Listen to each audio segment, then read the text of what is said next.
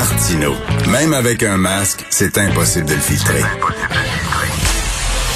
Vous écoutez Martino. Cube Radio. Euh, Claude Villeneuve, chroniqueur Journal de Montréal, Journal de Québec et euh, heureux résident de Québec est avec nous. Euh, salut Claude. Ouais, salut Richard. Puis tu allé euh, petit déjeuner, euh, vas-tu aller luncher dans un restaurant? Les restos sont ouverts aujourd'hui à Québec?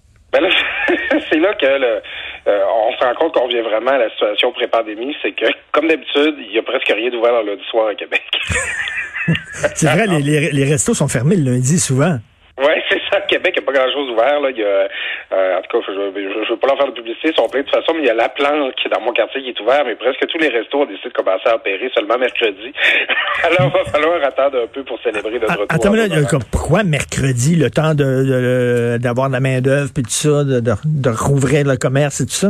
Ouais, ben j'imagine qu'il y a ça, mais c'est généralement lundi, mardi, c'est beaucoup les soirs de congé des restos. En tout cas, ici à Québec, c'est beaucoup la pratique. Là.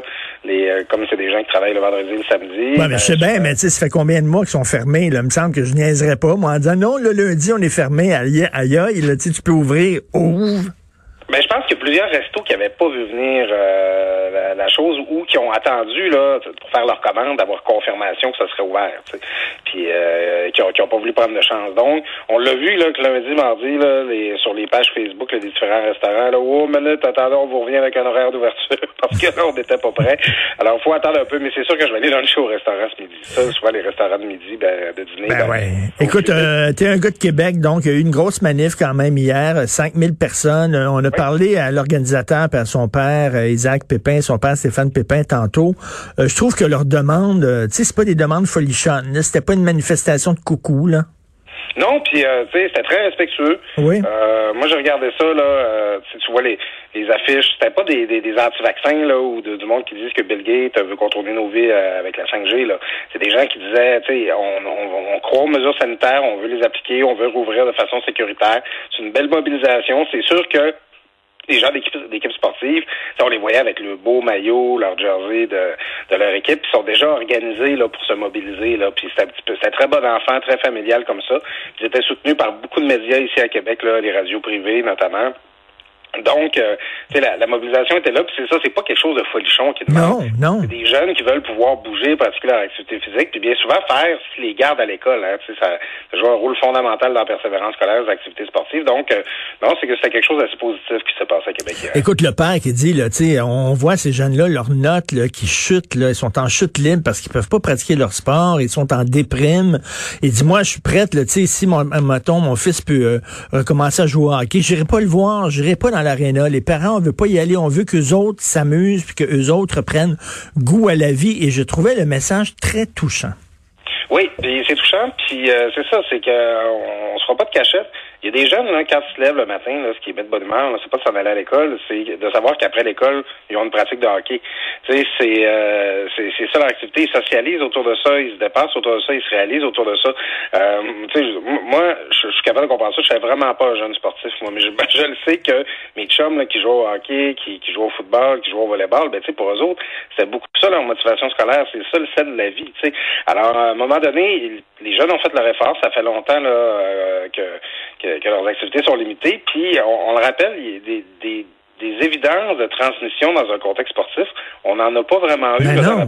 à venir jusqu'à maintenant. Donc, est-ce que c'est justifié encore aujourd'hui, là, alors que l'année scolaire, est- on, on- on achève presque, on arrive dans la quatrième euh, session, euh, est-ce que c'est c'est légitime et c'est raisonnable de continuer à garder les jeunes euh, arrêtés? Ben, je pense pas que c'est le cas. D'excellentes questions. Écoute, j'ai un ami qui, qui collabore ici à l'émission, Guy Perkins, qui, est, qui vit à Québec Oui. et qui nous écoute en direct de son café préféré. Salaud Guy!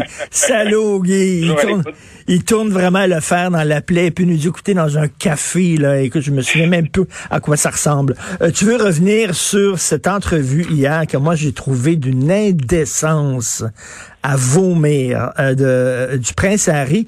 Il veut pas il, veut, il veut briser avec la monarchie, mais il veut qu'il continue, qu'on continue à l'appeler prince. Quand même. Oui, c'est, écoute, je suis sans connaissance. On parle encore des Sussex ce matin, là, le, le, le couple, là, selon la, le duc et duchesse de Sussex, alors qu'on leur a privé de, de tout leur. Moi, le- depuis le début, tu parles, tu, tu as utilisé le bon mot, c'est indécence. Ah ouais, c'est Euh, hein. Déjà, moi, j'avais fait une chronique là-dessus. Euh, L'an passé, là, début du mois de janvier, avant le coronavirus, l'Australie brûlait. Euh, L'Iran avait abattu un avion rempli de Canadiens. Puis là, t'as euh, Harry et Meghan qui nous annoncent qu'ils veulent quitter la famille royale. C'est comme, OK, mais, mais pourquoi c'est important? Pourquoi ça nous intéresse? Pourquoi c'est on, on, on, s'en fout de vos chiens de famille? On s'en fout tu t'entends pas avec ta, belle famille? Là, hier, écoute, faut faire attention au sophisme du, du faux dilemme. Là, tu euh, on peut marcher de la gomme puis marcher en même temps. Tu sais, souvent, pendant qu'on parle de ça, on parle pas de ce qui se passe en Afrique. Mais il y a 3 millions de personnes sur la Terre qui sont mortes du coronavirus depuis 14 mois, puis vous venez nous écœurer avec vos chicanes de famille. On n'en a rien à cirer. je veux pourquoi c'est important? Pourquoi je devrais m'occuper de ça? J'ai des chicanes dans mon entourage aussi, là, je peux m'intéresser à ça. Pourquoi les conflits des Windsor devraient intéresser tout le monde? Et, tout le long, il dit I feel trapped. Tu sais, je me sens, je me sens prisonnier. Christy, penses-tu qu'il n'y a pas des gens qui se sentent prisonniers depuis les derniers, de, derniers deux ans? Ben c'est ça, hein, tu sais, c'est dur être prisonnier là à Montecito, en Californie, avec euh, le beau gazon bien tondu en arrière. Tu sais, je veux dire, c'est, euh, tu sais, puis à la limite, bon, c'est les potins royaux. Il y a toujours du monde qui s'intéresse à ça, la misère des riches, euh, ça fait vendre. Mais hier là, Richard, je boudais dans mon bureau pendant que ma blonde écoutait ça. en lisant un livre. Puis j'ai eu pas une, pas deux, j'ai eu sept notifications de médias québécois, notre journal, on va le nommer, mais aussi Radio-Canada puis la presse, qui m'informent en temps réel de ce que Megan est en train de raconter en Pourquoi c'est important? Pourquoi ça nécessite sept euh, notifications? Pourquoi c'est urgent? Ben, attends, attends de voir les codes d'écoute. Ça va être au plafond, là au plafond. c'est là, c'est là qu'on voit que l'intérêt public puis l'intérêt du public, c'est pas toujours la même chose. Hein, dire, si, Oprah Winfrey diffuse ça puis qu'elle a sûrement négocié ça pour des millions de dollars cette entrevue-là, puis la diffusion, c'est parce qu'il y a du monde pour l'écouter, parce que ça intéresse, parce que ça fait vendre. Mais Dit, on est en pleine pandémie, il y a du monde qui meurt, les hôpitaux débordent. Pourquoi c'est à ça qu'on accorde du temps? Pourquoi c'est ça qui nous intéresse? Est-ce qu'on a besoin d'invasion à ce point-là? On va avoir du monde on veut voir du monde riche avec les mêmes problèmes que nous autres, j'en reviens pas. Eh oui, écoute, deux millionnaires interviewés par une milliardaire. Donc, euh, leur maison vaut 18 millions de dollars dans le coin de dans, dans, dans le coin de Beverly Hills, puis ils ont Tom Cruise comme euh, voisin. Bou ou ou. Merci beaucoup, Claude. On se reparle demain. C'est bon, Salut. Salut.